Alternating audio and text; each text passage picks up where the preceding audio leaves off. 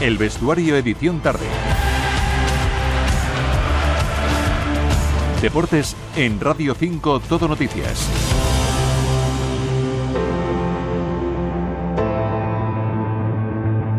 6 de la tarde y 46 minutos, 5 y 46 en Canarias. Abrimos la edición de tarde de El Vestuario aquí en Radio 5 Todo Noticias.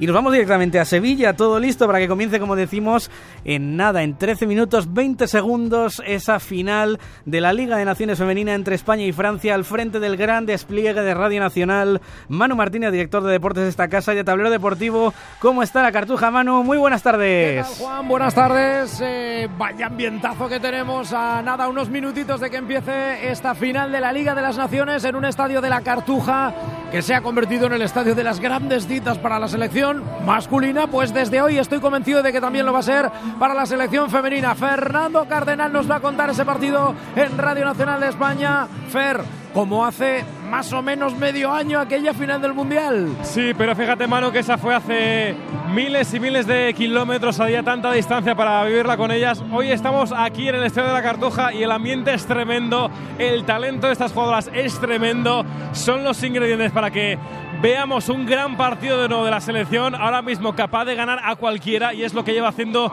durante un año entero la selección española, ganar a todo lo que se le pone por delante. El 11 es de gala, ahora lo conocemos y hay un gran fondo de armario, aunque Francia sea una de las mejores selecciones del mundo, yo creo que España está preparada para levantar otro título como aquella noche en Sydney. El 11 es literalmente el que nos ha traído hasta aquí porque Sara Gutiérrez, que está a pie de campo, literalmente, la estoy viendo desde la posición. Sara, jugamos juega España con el mismo 11 de las semifinales.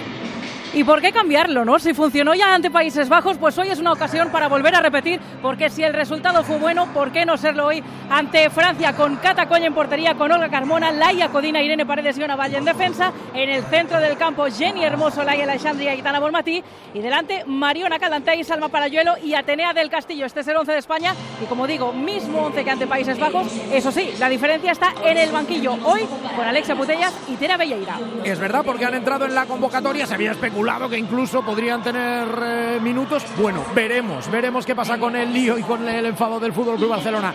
Y enfrente Francia, Miki Camino, que es un rival poderosísimo al que no hemos ganado nunca. No hemos ganado nunca en los 13 partidos en los que nos hemos enfrentado a las francesas y el conjunto de Hervé Renard, que va a salir también con el mismo 11 con el que salió contra Alemania en semifinales, con Peirún Magán en defensa, con línea de cuatro en defensa, con Embok Lacar, la banda derecha para Elisa de Almeida, la izquierda para Karchaui, en el centro del campo dos pivotes, Guelloro y Henry por la banda izquierda va a estar Selma Bashal, la derecha es para Diani, como enganche Lesomer, ella tiene ocho champions y por delante Catoto, la delantera del PSG, para que Francia levante el que sería el primer título de su historia. Ante, yo soy malísimo, Juan, calculando, Cardenal, échame una mano, eh, decían que podíamos Sí. estar eh, superando lo del otro día, ¿eh? Cerca O sea, de los 30.000. El otro día ya es. recuerdo récord de un partido de la selección de asistencia. Bueno, pues hoy cerquita de los 30.000. A ver si sobrepasamos esa cifra porque el ambientazo, ya digo, es tremendo en la isla de la Cartuja. Es festivo en Andalucía, es el día de Andalucía. Sí. Qué mejor manera de celebrarlo que coronando aquí a la selección española, Juan, con este título de la Liga de las Naciones. Desde ya lo Sí. estamos contando en tablero en la sintonía de Radio Nacional. Pues muchas gracias, Manu. Te dejamos para que comiences tablero ya mismo en Radio Nacional, donde podrán seguir todo lo que suceda durante el partido, también en la 1. Y si quieren el 2x1, pues pueden elegir la opción 2 de audio en la retransmisión de televisión española para oír la narración de tablero deportivo de Radio Nacional en la tele. Nosotros seguimos hablando de fútbol, 6.50, 5.50 en Canarias. Vamos a por más cosas.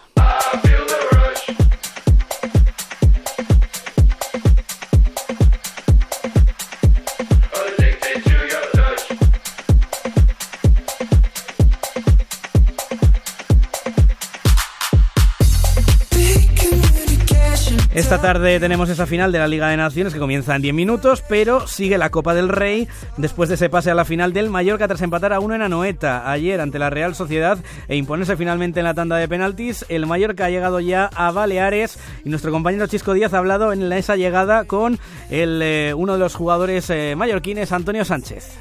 Muy contentos e ilusionados con lo que viene.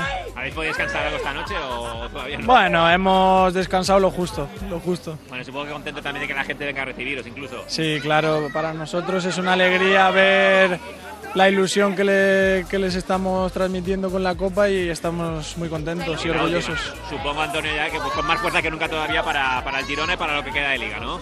Sí, obviamente ahora esto es un chute de energía, eh, vamos a, a, intentar descansar, a, apretar en liga que también hace falta, tenemos que pegar ese empujoncito y bueno, ya cuando toque pensaremos en la, en la final.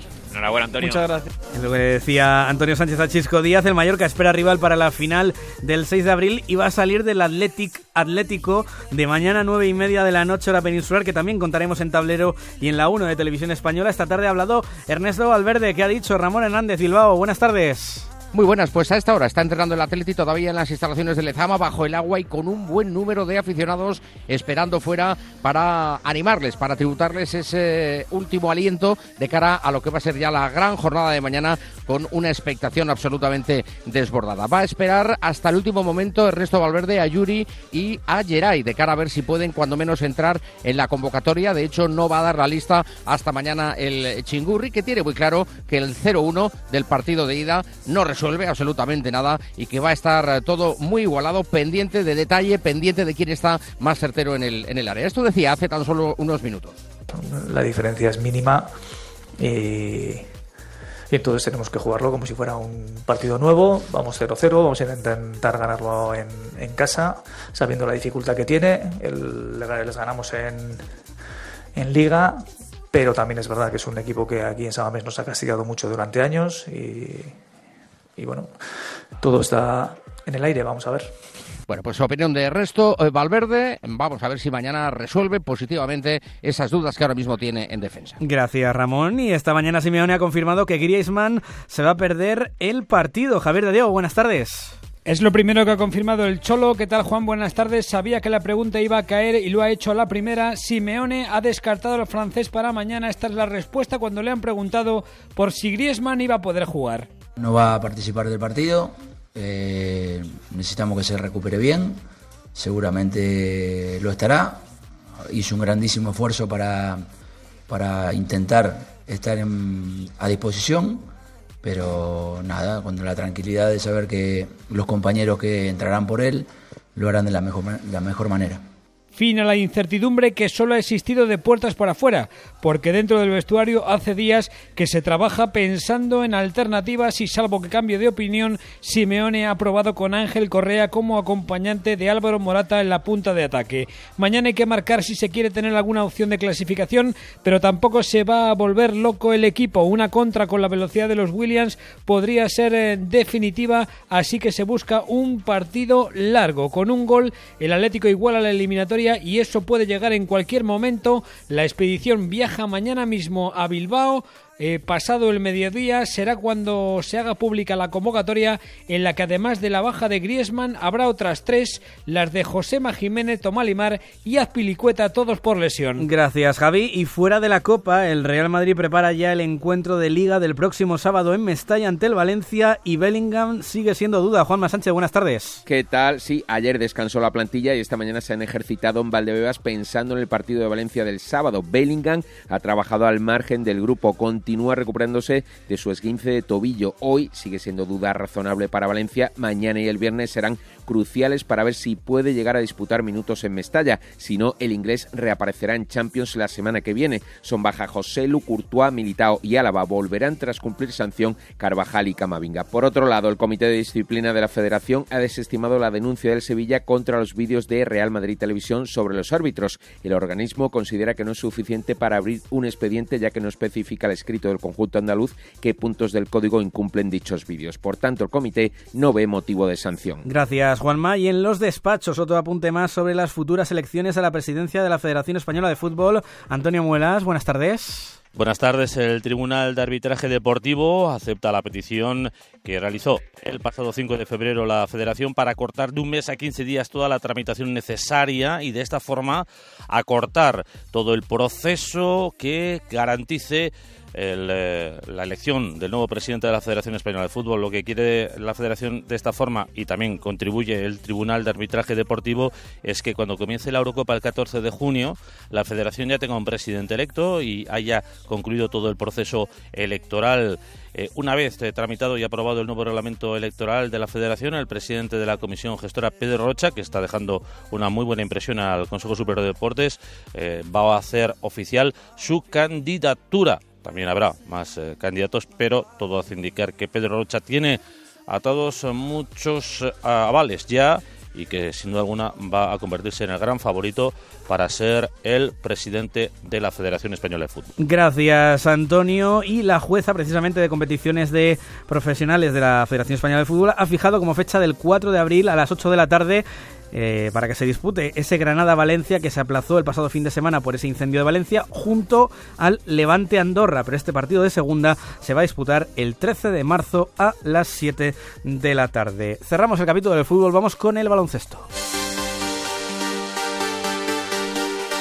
Porque mañana regresa a la Euroliga, el Real Madrid quiere dejar cerrado el pase a la siguiente fase a costa del Panathinaikos. Laura Magria, buenas tardes. Hoy el conjunto blanco ha hecho el primer entrenamiento después de las ventanas IVA y después de proclamarse campeón de la Copa del Rey. Escuchamos al jugador del Real Madrid, el Chacho Rodríguez, que se ha mostrado satisfecho con la consecución de la Copa. Entendemos para lo que estamos aquí, para lo que trabajamos cada día, que es para competir eh, por todos los títulos. Era, era un momento en el que llevábamos tiempo pensando y, es una satisfacción, pero no, deja de ser eso, un primer objetivo cumplido y ahora vamos a por los otros. Su técnico Chus Mateo ha dejado claro que la Copa ya es pasado y ahora se centran en Euroliga que podrían certificar mañana estar en los playoffs. Lo escuchamos. Si lo hacemos bien mañana y somos capaces de vencer a un, a un gran equipo, pues como Panathinaikos, pues seguramente tiene premio eh, pero si no, pues seguiremos haciendo nuestro trabajo. Para lograrlo, el técnico ya ha dicho que tendrán que estar concentrados durante los 40 minutos de partido. Gracias, Laura. Eso en el Real Madrid. Mañana también juega Valencia Basket. Van a visitar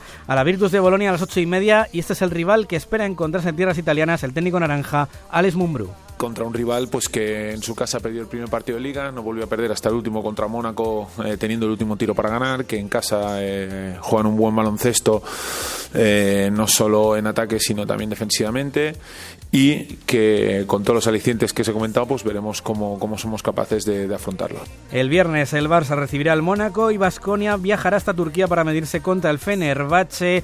Son las 6 y 58, casi 59, 5 y casi 59 en Canarias. Nos vamos.